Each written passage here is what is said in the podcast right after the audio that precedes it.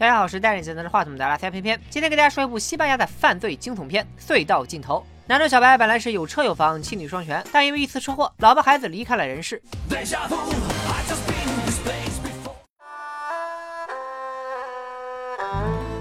自己也落了个终身残疾，失去了工作赚钱的能力，穷到房子都要被法院拍卖了。就连一直陪伴他的狗，也因为年老体衰、身患重病，快要咽气。你就说虐不虐？虐死了！小白不忍心看狗狗受苦，在饼干中下药，准备给它来个安乐死。这时，一对母女找上了门，说看到小白的广告要出租房子的二楼，看着大妹子这么黑，我们就叫她黑妹吧。黑妹随便看了一下房子，就拍板决定租这里。小白因为狗狗的事想缓两天，黑妹也表示理解。那我们半小时后就搬进来可以吗？滚！小白没见过这么不要脸的租客，无奈之下只能先将饼干藏了起来。虽然小白不喜欢黑妹，但黑妹和她女儿。贝贝搬进来以后，又是给她过生日，又是帮她收拾家，还给小白表演钢管舞，就连小白的狗也在贝贝的照顾下渐渐康复起来。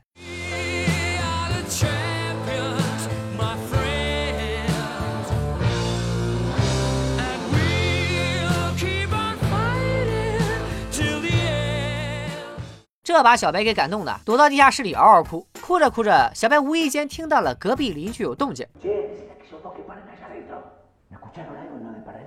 其实小白是听到了隔壁在密谋着什么大事，好奇心驱使之下，小白钻通墙壁，悄悄放进去一个摄像头，开始记录他们的工作。通过回看录像，小白发现隔壁这帮人是一伙小毛贼在挖地道，想偷取位于小白家另一侧的银行保险库。领头的我们叫他大背头，高高壮壮、满脸胡子的是纹身哥，白面无须、看着有点怂的叫阿怂。除此之外，主要成员还有一个女性短发姐。大背头等人平日里只在夜间工作，而且约定好地道必须在圣诞节那天挖好，多一天少一天都不行。小白继续看录像，然后看到了一件让他直冒冷汗的事。原来黑妹也是大背头的人，她是被派去监视小白的。小白知道真相后没有慌的一批，他决定以静制动，以逸待劳，敌明我暗，暗暗中观察。现在大背头抓住了一个不守规矩的手下，他竟然偷偷背着自己用手机给外界发了一条短信。这大背头能忍吗？一锤子就送他见了上帝。按说一般人见了这个应该报警，但小白听到了大背头说自己上面有人，根本不怕。于是他心中慢慢有了一个大胆的想法。其实黑妹也一直在隐隐担忧，怕小白发现自己的秘密，但该发生的还是发生了。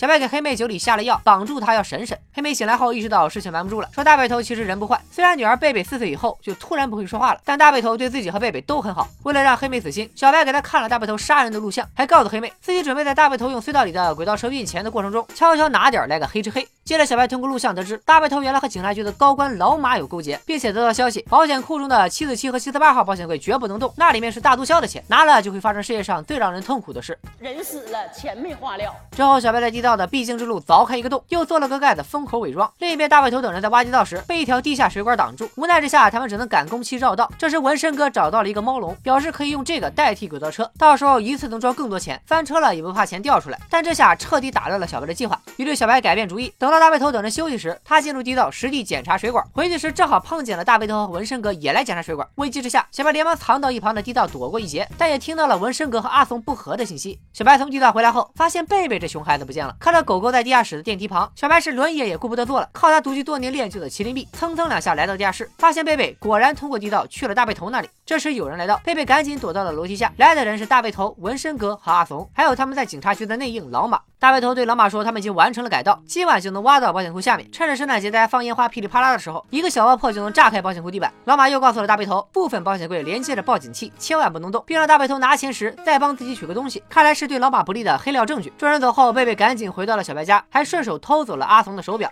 这时大背头给黑妹打了电话，小白让黑妹帮自己稳住大背头，但黑妹并不想帮小白。不得已之下，小白告诉了黑妹一个惊天大秘密：原来贝贝会说话。小白见过他对着狗狗窃窃私语，于是他就在狗项圈上偷偷放了录音器，这才知道贝贝现在之所以不说话了，是因为四岁时他被大背头强暴了。后来大背头要贝贝。保密这件事，否则妈妈就会吃醋。黑妹听到了女儿的话，彻底崩溃。小白安慰黑妹说，她现在准备彻底毁掉大背头的计划，为贝贝报仇。随后，黑妹平静下来，接了电话，告诉大背头一切正常。为了不节外生枝，小白注射了安眠药，让黑妹睡了过去。另一边，大背头等人在行动前检查了地道，约定好晚上八点正式行动。等大背头等人离开后，小白先一步进入地道，将炸药转移到了地下水管上，看我不淹死你们这帮兔崽子！之后，小白凿开保险柜的地板，拿走了大毒枭放在七四八保险柜的钱，爬回家盖上了盖子。这边歹徒引爆了炸药，然后短发姐带着两个小弟钻进了保险库里拿钱。大背头、纹身哥和阿怂负责接应。然而短发姐准备返回时，发现了水管已经开始漏水。大背头三人见势不好，赶紧闪人。短发姐来不及爬出管道，被淹死。Game over。剩下俩小弟被困在了保险柜里，眼看也要淹死了，只好故意触发了那几个有报警器的保险柜。小白用杂物压住盖子后，也开始清洗自己毁掉痕迹。行动失败以后，警察觉得老马很生气，毕竟自己的黑料有可能就此曝光。他怀疑是大背头故意搞鬼，以警察的名义来到了小白家一番搜查，但却一无所获。离开前，他自己的电话留给了小白，表示如果小白有什么发现就打给他。不久之后，大背头三人伪装成警察，也找到小白要搜查一番。这时，小白偷偷给老马发了一条短信，让老马赶紧过来见证奇迹诞生的时刻。小白骗大背头说自己一个人住，前两天的租客已经搬走。但话刚说完，坑爹的贝贝就出现了。大背头见小白撒谎，准备一枪带走他。这时，小白的电话响了，来者正。是老马，现在的局势彻底把大背头给搞懵了。我去，难道老马和小白是一伙的？不管咋着吧，老子现在就想杀一个。这时小白情急之下灵机一动，求阿怂救救自己。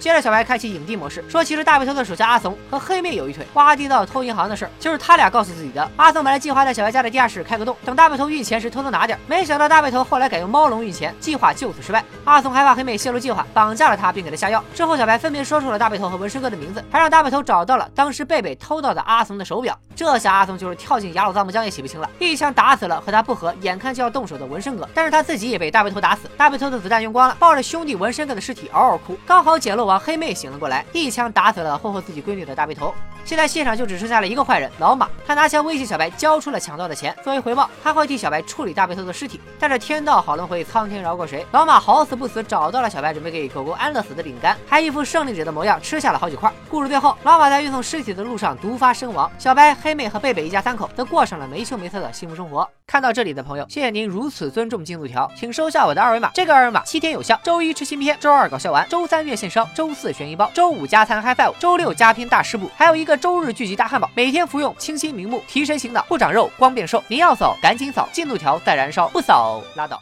看完隧道镜头以后，我们明白了一个道理，就像普希金老爷子说的那样，嘴馋的都没有好下场。就像普希金老爷子说的那样，假如生活欺骗了你，不要悲伤，不要心急，赶紧收藏，点赞投币。忧郁的日子里多看片片，相信吧，快乐的日子将会来临。拜了个拜。